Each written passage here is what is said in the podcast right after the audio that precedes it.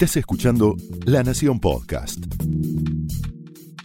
A continuación, Pablo Sirven explora el costado más personal de las figuras más importantes en Hablemos de otra cosa.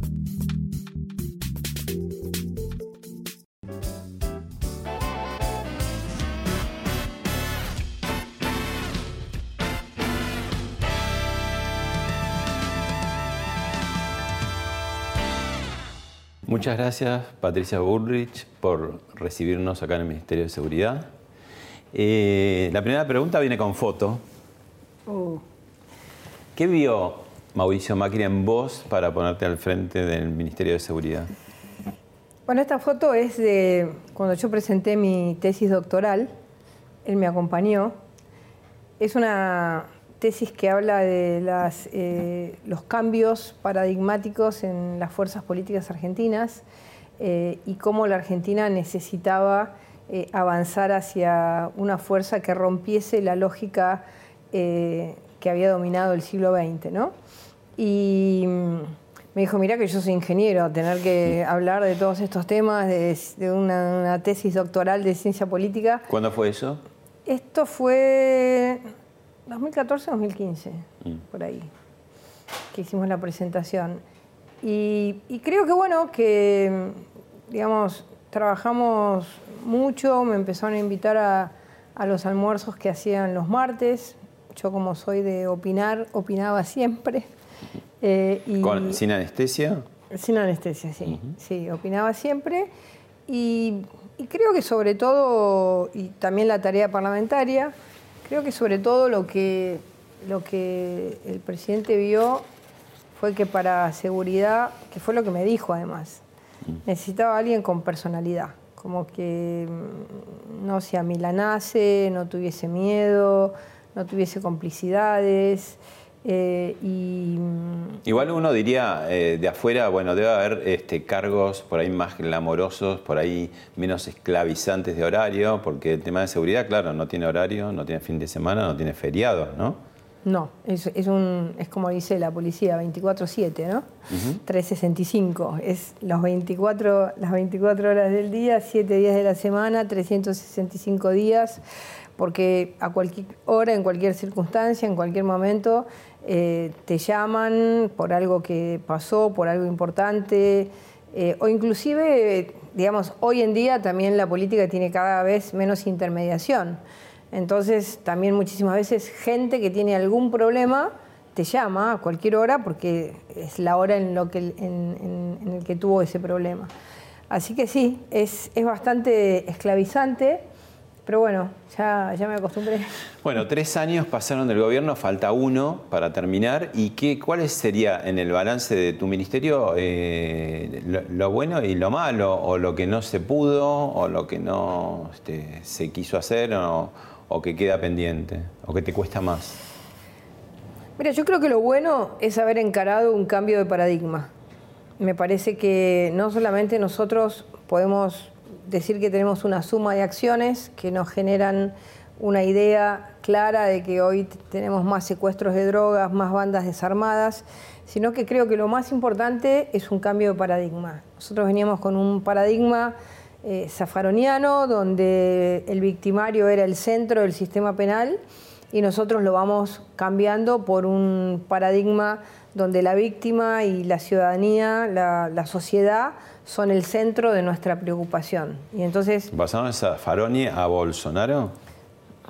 no sé, todavía Bolsonaro, no sé, hace unos tres días que asumió, cuatro, no sé cuántos, así que no sabemos qué es lo que va a hacer. Y nosotros hace tres años que estamos. Nosotros tomamos esta decisión. O sea, ¿podemos decir que Bolsonaro se puede inspirar en Patricia Bullrich?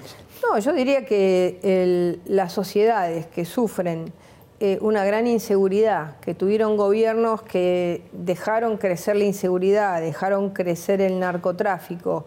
¿Y eh, para qué dejaron? Porque, digamos, también ellos en algún punto también fueron víctimas, entre comillas, ¿no? Tuvieron eh, violencia en la calle, tuvieron Y saqueos. si nosotros comparamos Argentina y, y- y Brasil, yo te diría que es una concepción ideológica.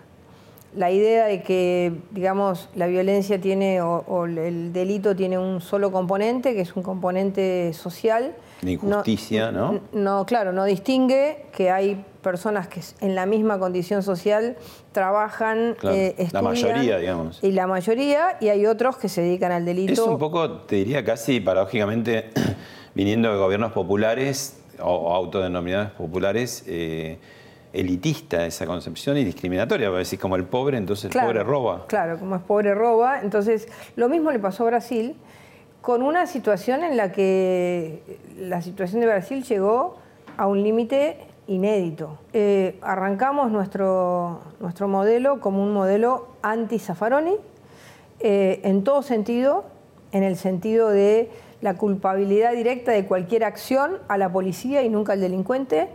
Eh, la víctima no tenía ninguna centralidad en el modelo, todos los derechos los tenía el victimario y nunca la víctima. Incluso judicialmente complicado, no podían accionar, no eran no parte podían accionar, no tenían abogado defensor, eh, no podían eh, decidir cuando se le daba una em, salida anticipada a su, digamos, agresor, no podían decidir qué significaba eso. Hoy hemos cambiado la ley de ejecución de la pena ningún homicida, ningún violador sale antes de cumplir hasta el último día de su condena. Y esto es un cambio enormemente importante para la Argentina. Bueno, nosotros lo cambiamos. Eh, votamos la ley de flagrancia, eh, generamos técnicas de investigación para combatir el narcotráfico. Hoy tenemos todas las técnicas de investigación, agente revelador, agente encubierto, informante. ¿Te acordás que el informante siempre fue una figura un poquito oscura? Mm. Que no se de, sabía de, qué lado está, ¿no? De qué lado está, quién le paga. Bueno, eso nosotros lo, legalizamos. Claro, los buchones de, de, las policías. Todo eso lo, lo armamos. Hoy tenemos técnicas especiales de investigación. ¿Y, qué es lo que vos dirías a esta altura? Te, te, acostás a dormir y, te deja pensando en si esto no pude o esto tengo que meterle mucho más fuerza. Supongo que con todos estos temas seguramente hay que seguir adelante, pero digo alguno que decís esto está duro y no me Para me mí está el régimen, el régimen, penal juvenil es un tema que lo tenemos que sacar, que es una deuda, eh, que siempre va a ser especial, pero nosotros no podemos, por ejemplo, nosotros lo vemos siempre en el narcotráfico. Eh, la persona que cae por narcotráfico, la media de la edad de, los narcotraficantes en Argentina es, entre 25 y 40 años. Es decir, que son como empresarios del delito. No son los, los menores. ¿A dónde no son llevan? los soldaditos. No son los soldaditos. ¿Qué hacen con los soldaditos? Son los que los llevan a la calle y a los que primero agarran si vos no tenés una buena política de investigación, de inteligencia sobre y que salen porque son menores, digamos. Y salen porque son menores. Entonces, yo creo que, eh, y esto lo estamos discutiendo y creo que lo vamos a sacar adelante en nuestro gobierno, creo que es muy importante que cuando eh, empieza lamentablemente una carrera delictiva un, un chico, no se lo puede dejar crecer en esa carrera delictiva hasta que mata a alguien. El Código Penal que, tenemos todavía pendiente es un tema. La ley de barras es un tema. Bueno, ahí la ley de barras, ¿qué pasa? O sea, el, gobierno manda la ley, duerme, digamos, dos años, y en las últimas semanas lo que hemos visto es que, que, a la hora de ponerse de acuerdo no se ponen, ¿no? Entonces, decís, el tema de la barra es más complicado porque tiene muchas complicidades policiales, judiciales, y políticas también. Y sí, pero por eso yo cuando mandé la, ley de barras, lo hablé con el presidente y, fui al Senado y lo dije. Me preguntaron, ¿esto está discutido con los presidentes de los clubes, con la AFA? No, le dije. Yo lo hablé con el presidente y no lo discutimos con nadie. Porque las partes que, están involucradas en un, en, una, en un conflicto violento no pueden ser las que hagan la ley cuando son parte del problema. Entonces, pueden dar ideas. Ahora, eh, si eso los va a condicionar en sus, en sus conductas futuras, yo prefiero que la ley la hagamos nosotros y digamos, miren, estas son las reglas de juego.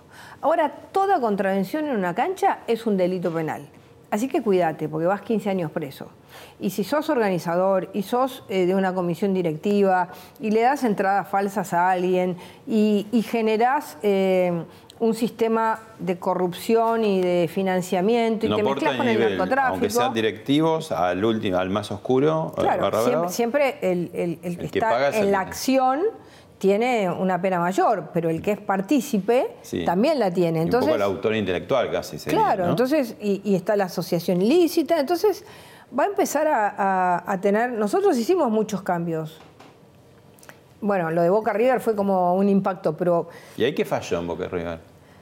y yo creo que ahí, digamos, primero eh, falló todo este tema de la cultura del aguante, de la cultura de, de- de no me importa nada. Yo creo que también ahí nosotros tenemos como sociedad que cambiar cosas que tienen que ver con que eh, no puede la gente transformarse cuando va a la cancha en un loco violento. Porque Finalmente uno de los que tiró la, la piedra no tenía antecedentes, era una persona que tenía un taller, que trabajaba y de golpe Pero ¿qué, qué, qué sucedió entre el primer superclásico, que fue impecable, la bombonera, y el segundo fallido Bueno, en que, digamos, de alguna manera la ciudad lo dijo, que el operativo no, no había estado, digamos, lo suficientemente armado o pensado. ¿No es un error que hayan varias fuerzas que después, eh, en definitiva, resulta que no están coordinadas?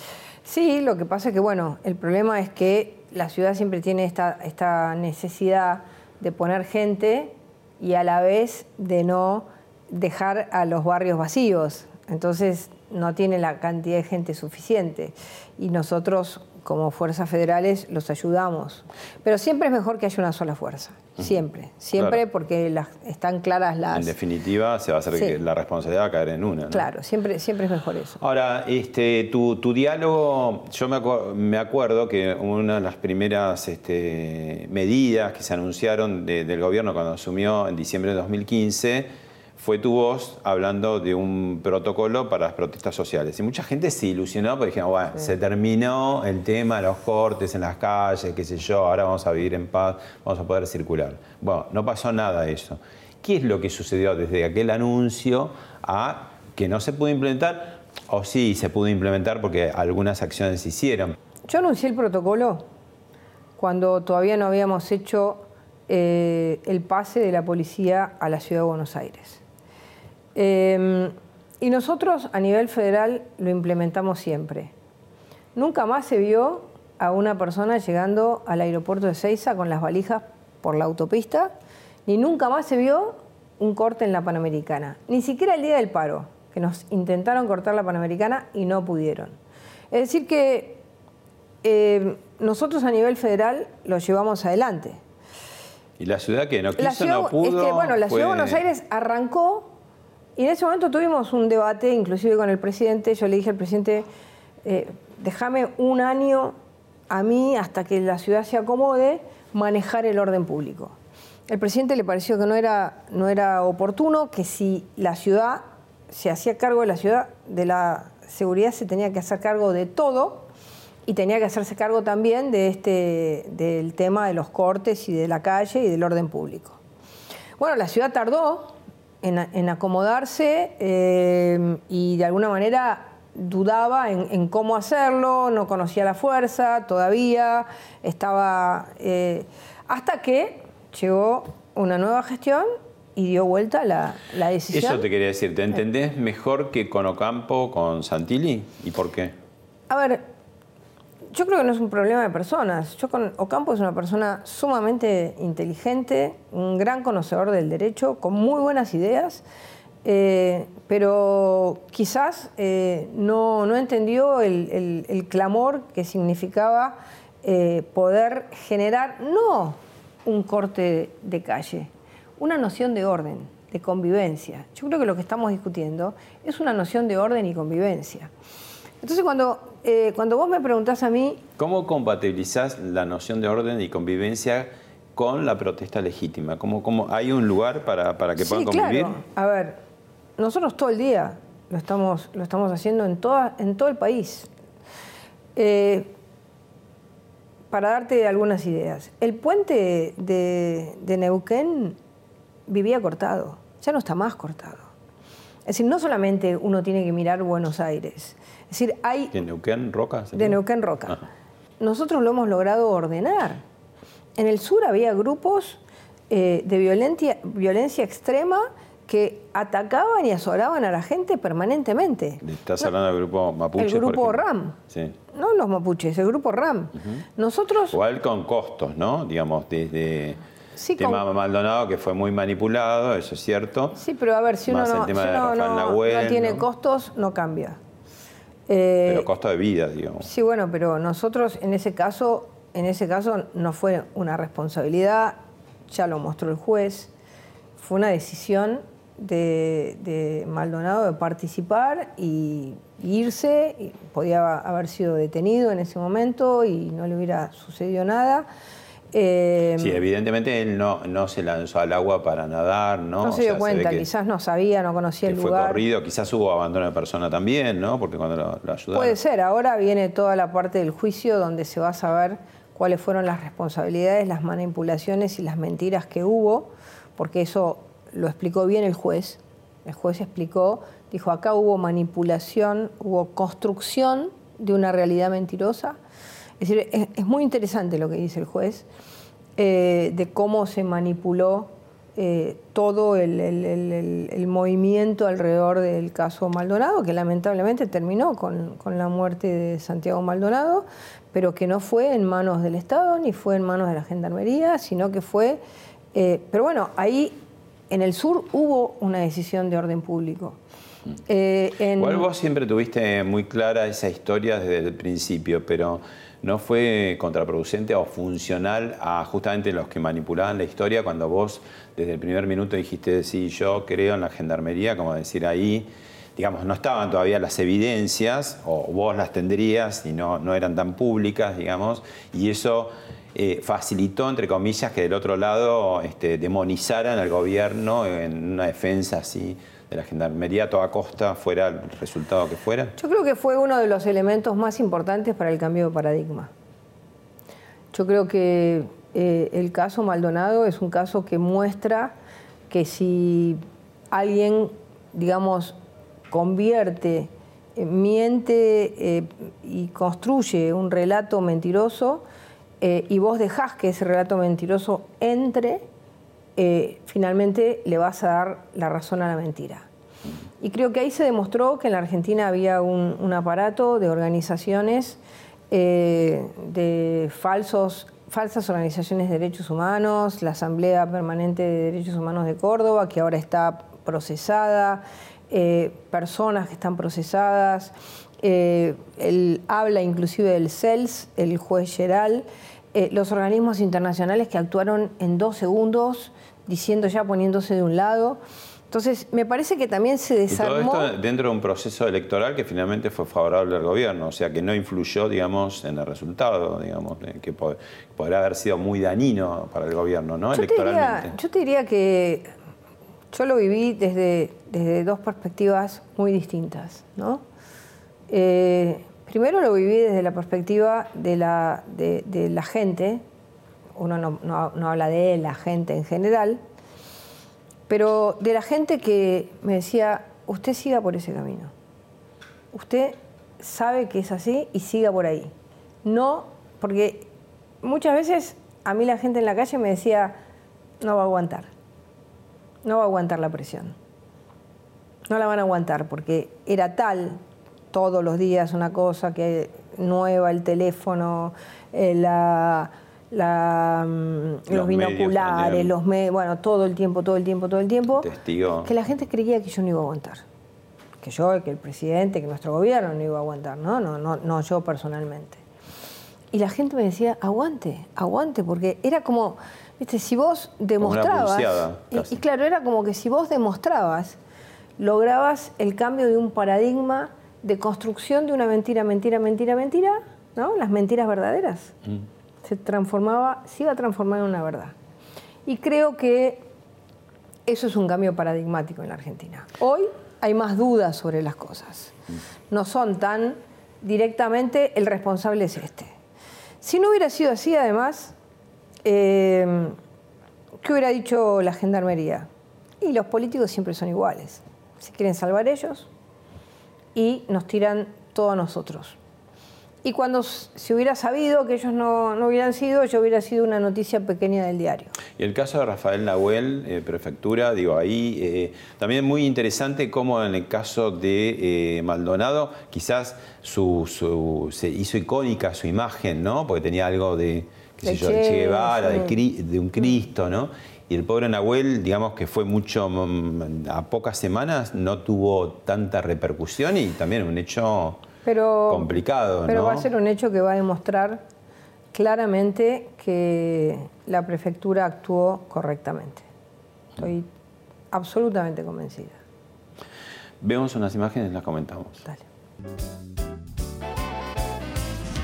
Lo vemos Allí estamos la viendo. mochila con a, a Chocobar eh, y el delincuente eh, que ahí ya cayó herido y un móvil de eh, en cualquier momento llega un móvil de la policía de la ciudad y trasladan también al delincuente. Esta es la imagen, Ahí está. están los móviles. Esta Eh, imagen también es inédita, ¿eh? no la hemos visto nunca. Sí vimos lo del, lo del domo anteriormente, pero no esta parte. Sí, la parte, la secuencia completa en el momento que dispara, eh, que el delincuente corre, los disparos y, y en el momento que cae mal herido y cuando ya llegan los, los uniformados eh, para trasladar al herido. Ese debe ser un vecino eh, Claro. que se acercó. A la eh, zona. sí. Allí, Pero- allí vemos entonces cuando llegan eh, y encuentran a este delincuente que finalmente eh, terminó muriendo terminó muriendo. y se lo ve, como bien decía Chicho hace un rato, a Chocobar con una mochila. Era la mochila, él salió de la casa para irse a trabajar, o sea, la boca de Avellaneda tenía que tomar solo un colectivo y escucha los gritos de vecinos y ahí interviene eh, y persigue al delincuente y le dispara. ¿Chocobar es el agente policial ideal?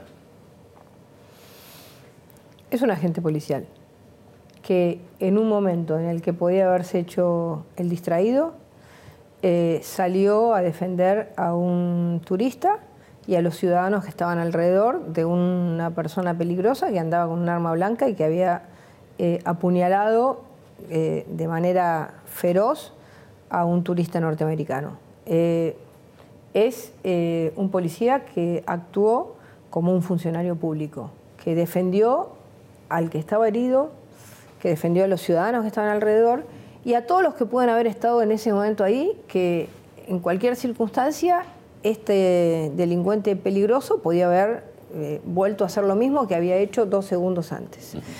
Eh, Al estar procesado, digo, ¿no fue un poco precipitado, no digo ya solamente de, de vos, sino que el propio presidente lo recibirá en casa de gobierno? Digo, porque pareciera en algún punto, o podría ser tomado como también una eh, intervención, o que la justicia también mira, digamos, nuestra justicia se influye frente a Pero ver. ¿por qué la justicia tiene que intervenir en cada uno de los casos que un funcionario hace lo correcto?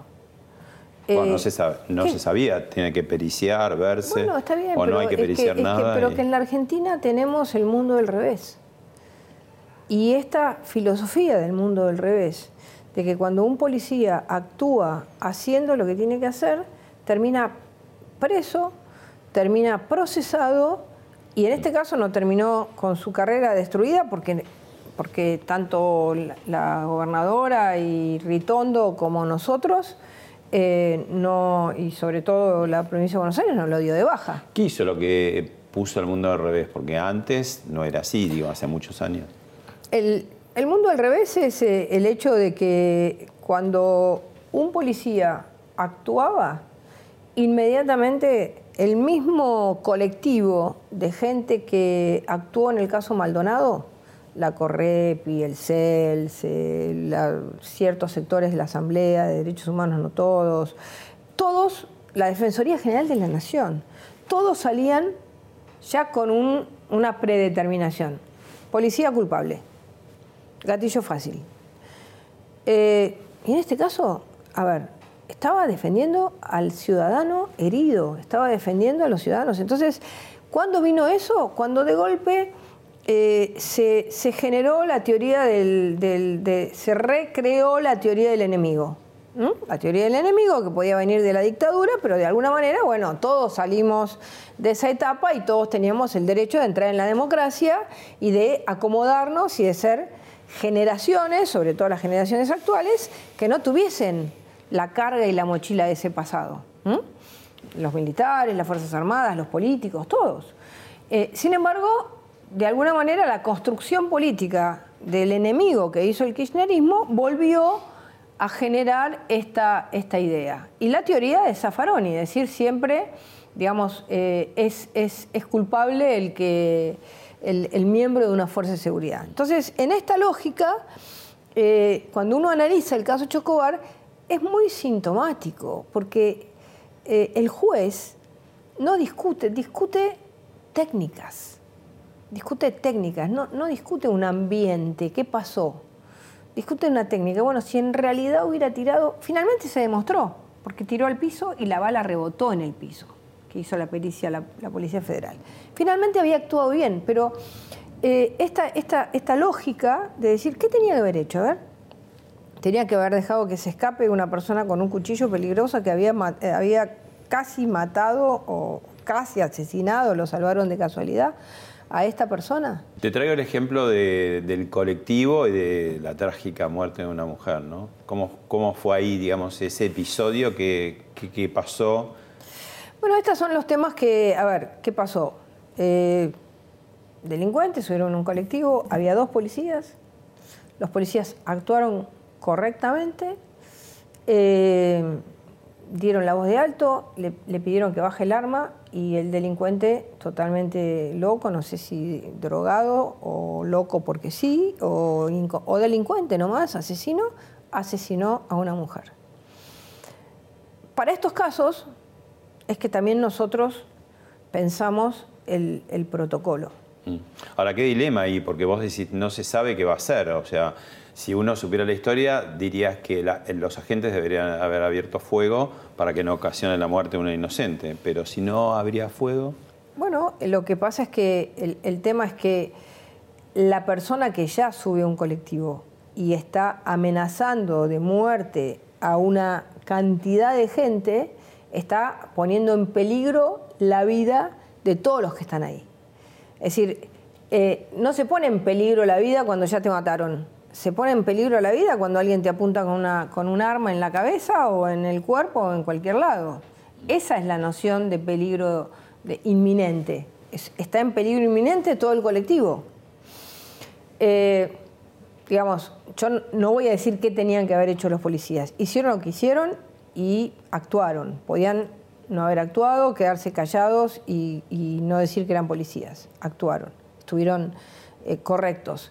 Eh, si hubiera sido mejor otra, no se puede, hay que estar en el lugar, hay que evaluar. Lo que nosotros tenemos que hacer como gobierno es darle las herramientas necesarias a la policía eh, para que pueda tomar la herramienta más eficiente para salvar a la gente en ese momento. ¿Cuál es en ese caso? No lo voy a decir porque no sería trabajar sobre un hecho que ya sucedió y que los dos policías actuaron.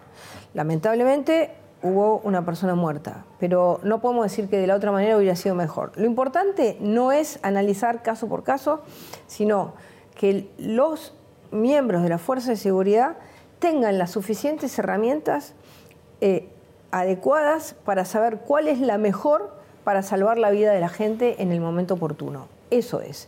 Y esto nosotros lo hemos discutido con muchos países del mundo. Mm. Mira este video.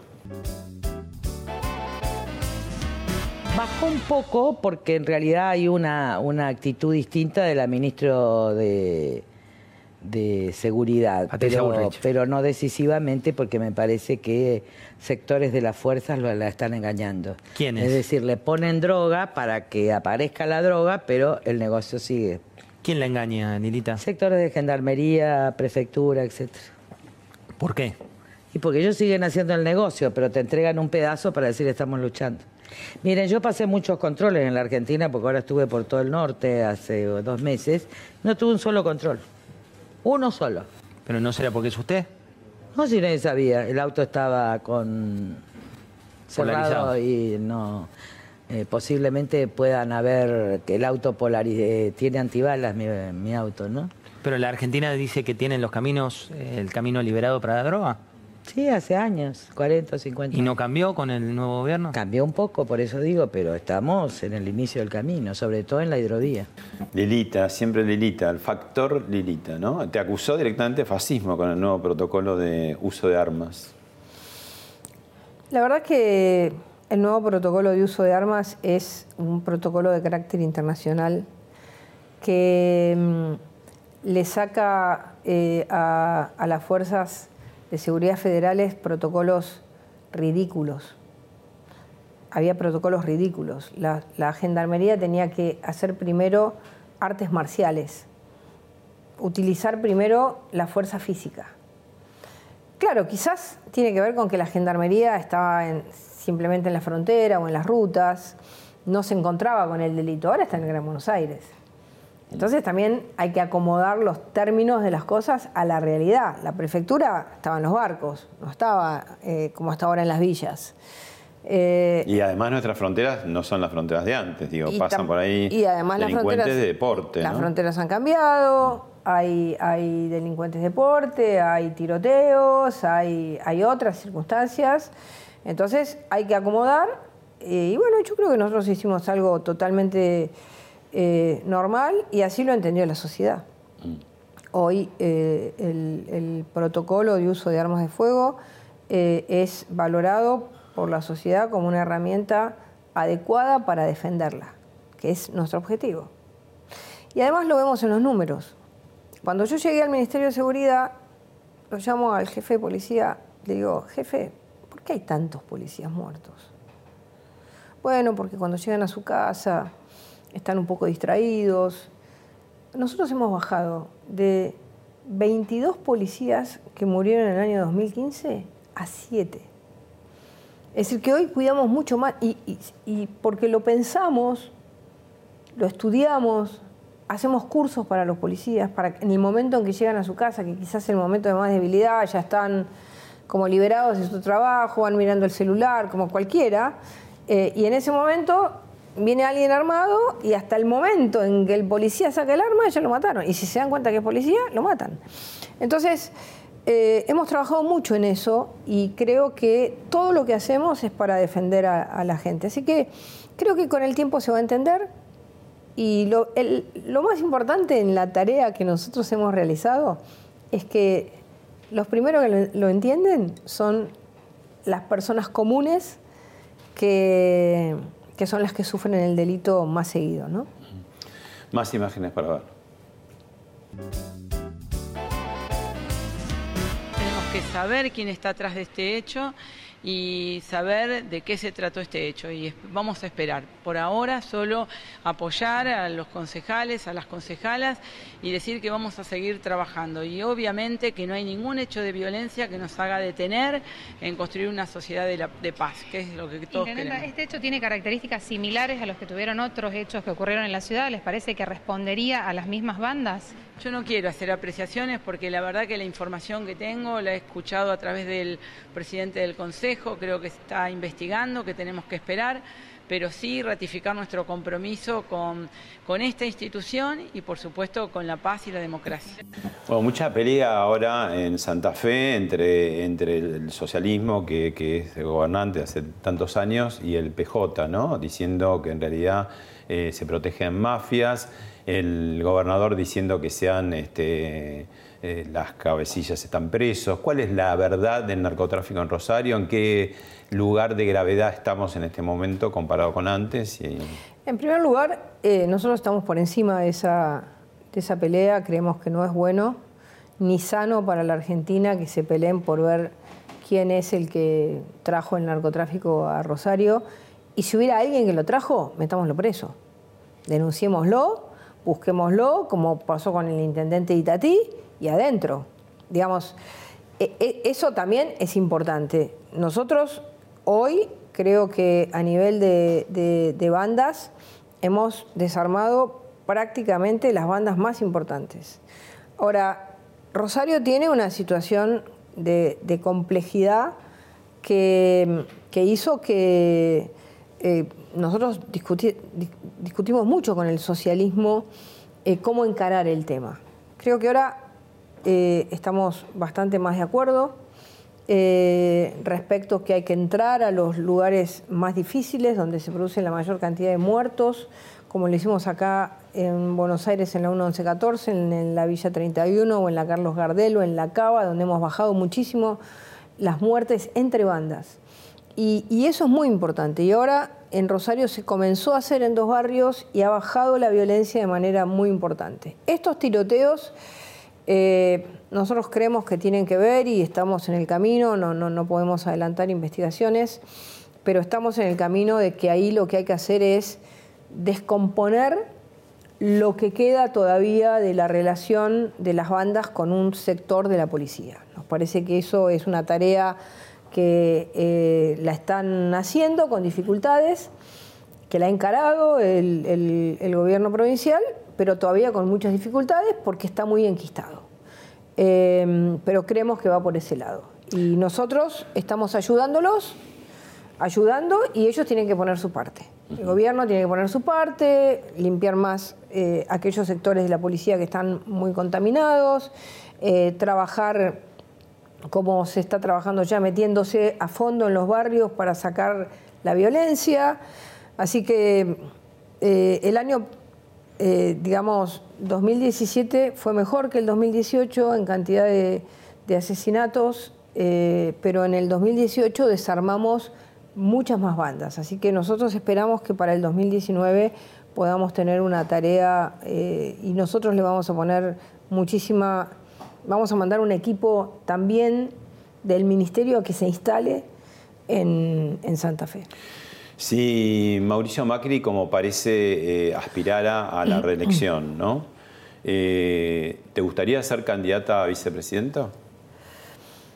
La verdad es que mm, estoy haciendo una tarea acá y en el Ministerio de Seguridad y siempre uno piensa que, como lo como lo piensa nuestro presidente y como lo piensa Cambiemos, que un mandato te quedan un montón de cosas por hacer y las que tenés que corregir, corregirlas. Eh, lo mismo pasa en el Ministerio de Seguridad. Así que uno siempre piensa que, un mandato es poco tiempo, eh, tampoco hay que pasarse, ¿no? Pero bueno, siempre, a ver, en, Cambiemos y, en el PRO estamos a disposición de, de lo que mejor sirva, pero yo siento que en este momento nuestro equipo está muy consolidado acá, pero por supuesto que lo que diga el presidente. Bueno, te llevo al pasado. Ahí estás con Dante, Gullo. ¿Qué, año? Esto es como en el 83. Ya después de la dictadura. Él había estado preso. Sí, esto es a la salida de la dictadura. No, no, todas ah, estas son, posteriores. Sí, porque yo antes no era muy, muy conocida, es decir, en realidad.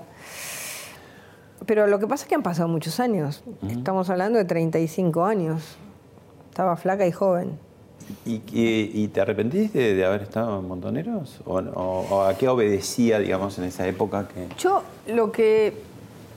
De lo que pienso mucho es de no haber comprendido que la violencia eh, no era un camino eh, adecuado de no, de no haber entendido que eh, construir bajo esos parámetros era construir una sociedad igual o peor a la que uno quería combatir. ¿Y qué, qué se gatilló en la, en la, cabeza tuya, la de tu hermana, digamos, proveniendo de unas familias, digamos, con, como se dice, prosapia, apellidos importantes, este, digamos, eh, digo, fue muy de esa época también, mucha gente... Fue muy de esa época, ¿no? Muy un fenómeno muy de clase media, clase media alta, eh, digamos, la idea de, a ver, había toda una tendencia, ¿no? Que en la Argentina estuvo de alguna manera, pasó por el tamiz del, peronismo, pero era, eh, yo creo que era una mezcla de rebelión familiar y, tendencia, la tendencia de lo que podía ser la revolución cubana y, el peronismo en la Argentina cuando Perón, digamos, le decía a los jóvenes la juventud maravillosa, ¿no? Em, creo que fue eso. ¿Y qué, qué Yo igualmente desde chiquitita siempre dije que me iba a dedicar a la política. Pero bueno, eso lo dicen todos los chicos, ¿no? Mm. Tu, hermana Julieta se casó con Rodolfo Galimberti. Sí. ¿Y cómo, cómo era él, cómo era ella? Bueno, él era un tipo, eh, digamos, muy extremo, eh, muy intensos, casi sin límites. Muy fierrero también, ¿no? Muy fierrero y muy inteligente. Eh, em, pero un tipo sin, sin límites, ¿no? Es decir, eh, en un momento muy popular, extremadamente popular. Recuerdo... Y con poder, digo, con porque poder, también Perón en algún momento Perón lo escuchaba, con- digamos. Sí. Yo recuerdo una, una cena en, en- en mi casa, eh, donde todavía no había asumido Cámpora, yo era muy, muy chiquita, mi hermana eh, que vino a Cámpora, que vino el papá de Abel Medina, eh, que vino en ese momento Dorticós, que era el, El que vi- presidente de Cuba. el presidente de Cuba. Eh, y me acuerdo que, bueno, mi casa era una casa linda, así, medio como vos decís, Mm. con prosapia. Y, ¿Y tus padres qué eran? ¿Tu padre médico, clínico? mi padre médico, mi, mi madre trabajaba en publicidad, trabajaba en la editorial Atlántida. Ah, mira, ¿y qué tendencias, digamos, o por dónde iban lo- Mm. No, políticamente mi- ellos? mi- la familia de mi mamá, radicales, radicales, radicales. ¿Y tu Yo, papá? la primera, eh, mi, mi papá conservadores, Ah, pero o sea no- que- no- ¿y no cómo- militantes. ¿Y cómo? y La no, familia de mi mamá, sí, totalmente radicales. Pueyrredón, Honorio Pueyrredón, está en todos los cuartos de, de las casas de mi, de mi familia. Eh, y, ¿Y cómo se bancó tu papá conservador, digamos, que las chicas le salían así tan militantes para No, no, no, no, no, nunca lo entendió. Nunca lo entendió, nunca. Nunca en la vida pudo entender lo que había pasado. Eh, fue como un golpe así terrible para él. Eh, y no lo podía entender. Y nadie, ni él, ni mi abuela, ni nadie. ¿no? Mi abuela me acuerdo que me llevó, cuando yo le dije que yo quería, que me gustaba la política, me llevó al comité radical de la calle Tucumán y me presentó a Balbín. Y claro, en ese momento yo lo veía a Balbín como un señor viejo, grande, eh, y, y me Por lo menos te hubieran presentado el- Alfonsín. Claro, el- claro, sí, Alfonsino. El comité radical era como un lugar oscuro, viste, no había poca gente y me acuerdo que mi abuela me dijo, bueno, ahora, a partir de ahora, con, se pone, me trataba de usted, ¿no? Se pone la boina blanca y viene acá todos los días. Ah, mirá. Sí, sí. Y La orden. Salí corriendo, sí. El mandato que no lo cumplí. Mm. Eh, y me fui para el otro lado. Caí en una unidad básica del abasto, del mercado del abasto, cuando no era el shopping del Claro, abasto, sí, era el sí, mercado. Era más heavy todavía. Sí, sí, sí. Me acuerdo que la, la primera, la primera salida teníamos que ir a, a visitar hoteles donde vivía la gente hacinada, porque eran todos los que trabajaban en el mercado. Pero me agarró un vivo del abasto, me dijo, entra a este hotel y pregunta cuánta gente vive acá. Y era un hotel alojamiento. Me sacaron volando, corriendo. Yo llegué a la unidad básica colorada, así de vergüenza, y todos riéndose, diciendo, mirá, así vas a aprender lo que es el abasto. claro. Yo venía de un, de un mundo donde para mí la ciudad de Buenos Aires se terminaba en la calle Córdoba. Yo vivía en Mansilla y Pueyrredón. Mira, Purredón, justo. Eh, claro. que también antepasado, porque Sí, Juan sí. Martínez Purredón es de la misma. Sí, Juan Martín de Mismo Pueyrredón. tronco, digamos, ¿no? Sí, sí, sí, el mismo tronco. Estuve en la casa de, en la- del primer Pueyrredón. ¿Vos sos tía de Esteban Burrich y prima hermana de, de Fabiana Cantilo? Soy prima de Esteban, Ah, prima. lejana, Ajá. y prima hermana de Fabi, sí. Prima hermana. sí. Claro. Y soy sobrina de César Banana, Ah, es- Pueyrredón. Claro, claro. ¿Y qué hacías en Montoneros? ¿Y cuánto tiempo estuviste? Yo estuve en la JP. La JP, Tendencia Revolucionaria. sí, ¿No estuviste? Nunca, nunca estuve, sí, nunca llegué a la, a la organización. Ajá.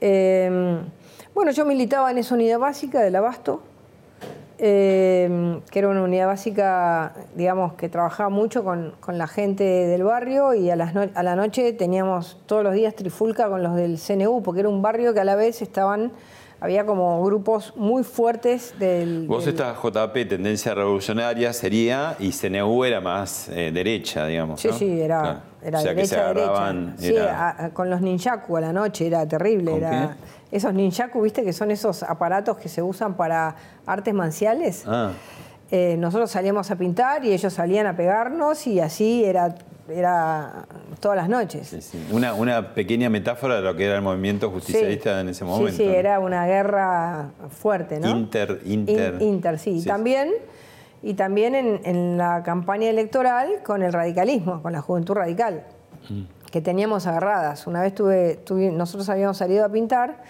por un acto de, de Luder y, y, vienen los de la juventud radical, que venían de un asado, se ve que venían todos medios, era el comité de Jesús Rodríguez, venían todos medios, medios pasaditos del mm. asado, y nosotros pintando con bicicletas, qué sé yo, y se bajan del auto y nos empiezan a pegar como si fuéramos... ¿Y, ahí sin, discriminación, chicos y chicas le, daban a todos? Todos, todos. Ah. En el barrio de Caballito. Y sale todos los vecinos y dice, peronistas, ustedes siempre pegando, son, ustedes son la mafia, son lo peor del mundo. Y los radicales nos estaban pegando a nosotros. Yo terminó eso y dije, sonamos, perdimos las elecciones de acá a la Quiaca. Porque a los que nos habían pegado eran, las víctimas y nosotros, que éramos los que nos estábamos recibiendo los golpes, éramos los victimarios porque era toda la idea del pacto sindical militar, ¿viste? El peronismo era en ese momento eso. A mí me quedó, me quedó grabado eso y, y después... Ahí empezó tu crisis, digamos, entre comillas, con el peronismo. Ahí empezó y yo unos días después, bueno, yo ahí pensé, perdemos las elecciones pero no me animaba a decirlo, porque era como un, sacrilegio decir una cosa así.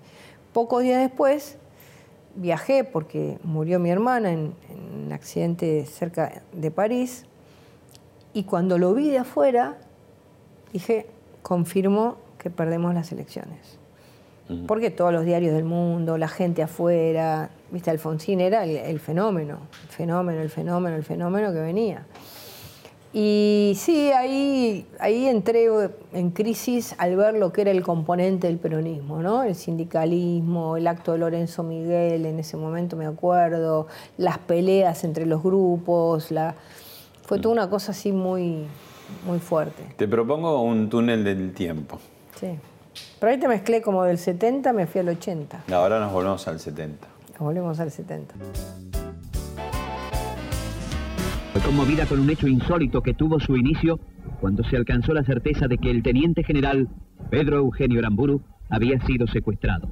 El 29 de mayo de 1970, dos jóvenes uniformados ingresan en el octavo piso de Montevideo 1053 y secuestran al expresidente de facto, Pedro Eugenio Aramburu.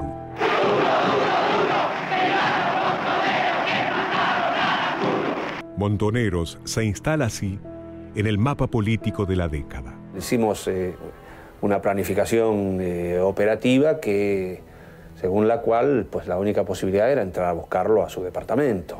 Lo llevan a una estancia en la localidad de Timote, en el partido de Carlos Tejedor, en donde lo encierran en un dormitorio a esperar el interrogatorio de la militancia armada. El primer tema principal en realidad fue la, la revolución propia, la revolución del 55 y el fusilamiento de Valle. Y el otro tema principalísimo era el del cadáver de Vita, que todavía era un misterio.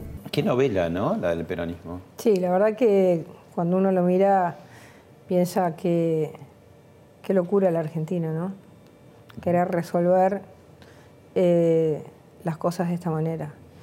Em, Sinceramente pienso que es una historia que todos tenemos que repensar, rever, eh, generar autocrítica y poder, digamos, liberarnos en el buen sentido, en el sentido sanador de ese pasado, para poder construir un futuro sin, sin, estas grietas.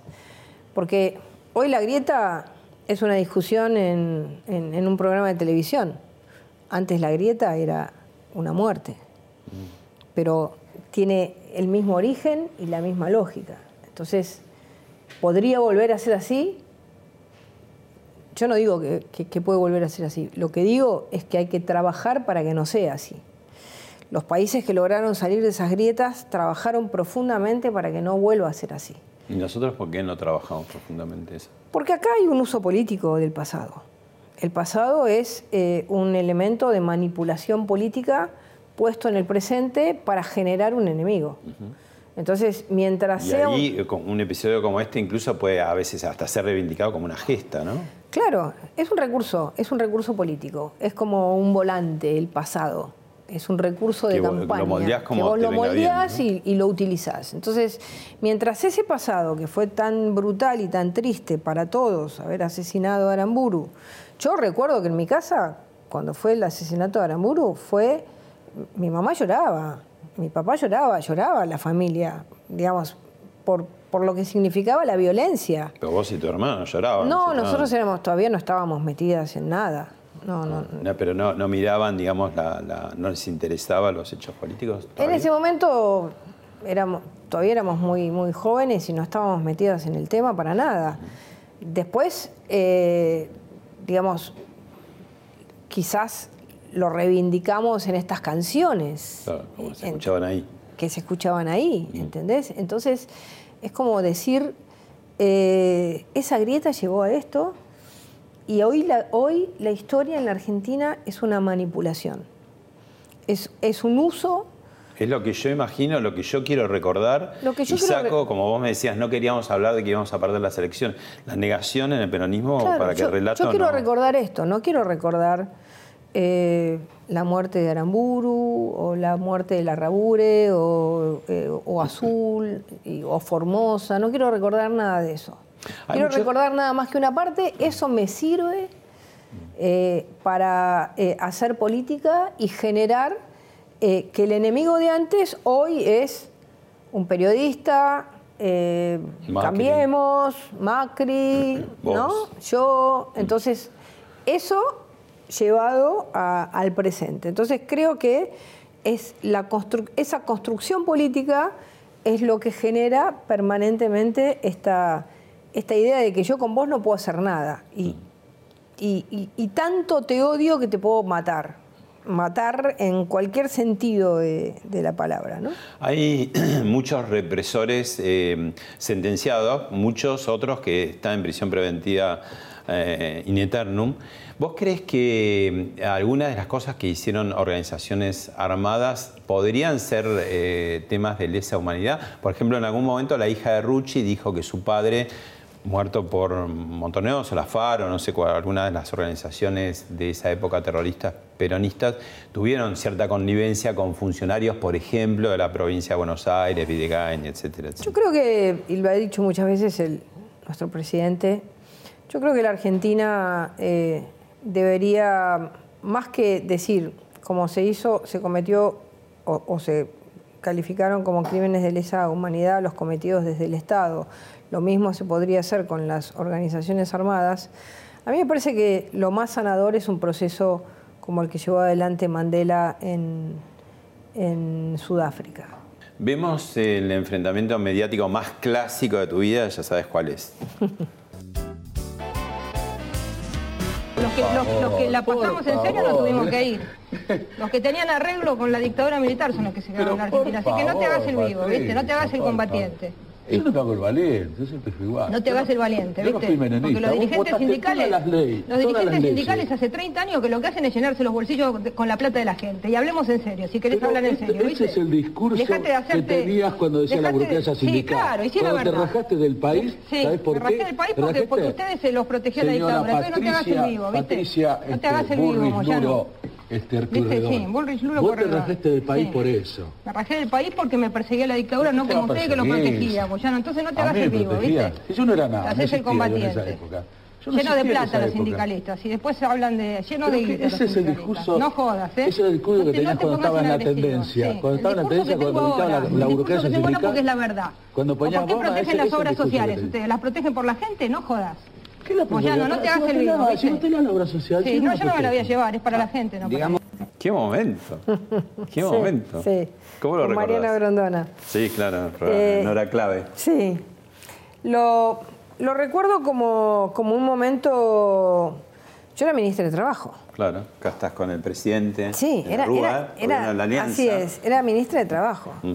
Yo, yo salí de ahí y dije, me echan, porque, digamos, la ministra de Trabajo que le dice al sindicalista son todos corruptos, hace 30 años que roban. Eh, y la verdad que me sentí liberada, porque dije lo, que realmente pensaba y pienso.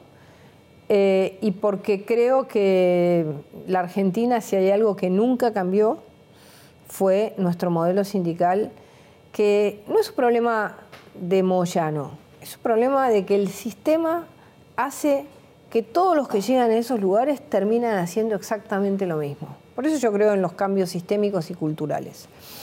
Y, ese es un cambio pendiente, es una deuda pendiente de la democracia argentina. Cambiar el sindicalismo, que haya mucho más control, que la plata del sindicalismo no vaya a sus líderes, sino que vaya a la gente. Eh, es necesario que haya sindicatos, pero es necesario que haya controles. Y eso lo creo profundamente. Y, creo profundamente que por algo desde 1983 esa ley de asociaciones sindicales nunca se pudo cambiar. Desde ese voto de Zapac al día de hoy nunca se pudo cambiar. La última, me dijiste el tema de, del mandato en seguridad y por la posibilidad de, ser candidata a vicepresidente. Ahora te, te, tiro una pregunta para más adelante y que todo político está, ¿no? ¿Te gustaría ser presidenta? Bueno, a ver, todo político le gusta ser presidenta, digamos, o presidente que la ella está bárbaro, pero presidente. Con no, digo presidente o presidente en el sentido de que puede ser, ah, dije todo político, por eso es que lo, mm. lo corregí. Em, pero bueno, digamos, yo tengo años de política, tengo, soy, ya pasé muchos años, soy, soy grande, más grande. Eh, entonces es como un horizonte que uno lo tiene más como sueño que como realidad. No, no, no, no lo tengo hoy como una realidad. ¿Mm? Por ahí cuando tenía 40 años tenía una, idea de que eso en algún momento podía llegar, ahora lo tengo como algo que te puede quedar pendiente, pero que eh, lo veo como más lejano. ¿O no? Bueno, o no, pero no, no, lo estoy, no lo visualizo. Viste que uno las cosas las tiene que pensar, visualizar, sentir. En este momento no lo visualizo. Más allá de esta cosa de que siempre un político quiere llegar al, lugar, como un cura quiere ser papa o un político quiere ser presidente. Gracias, ministra. Gracias.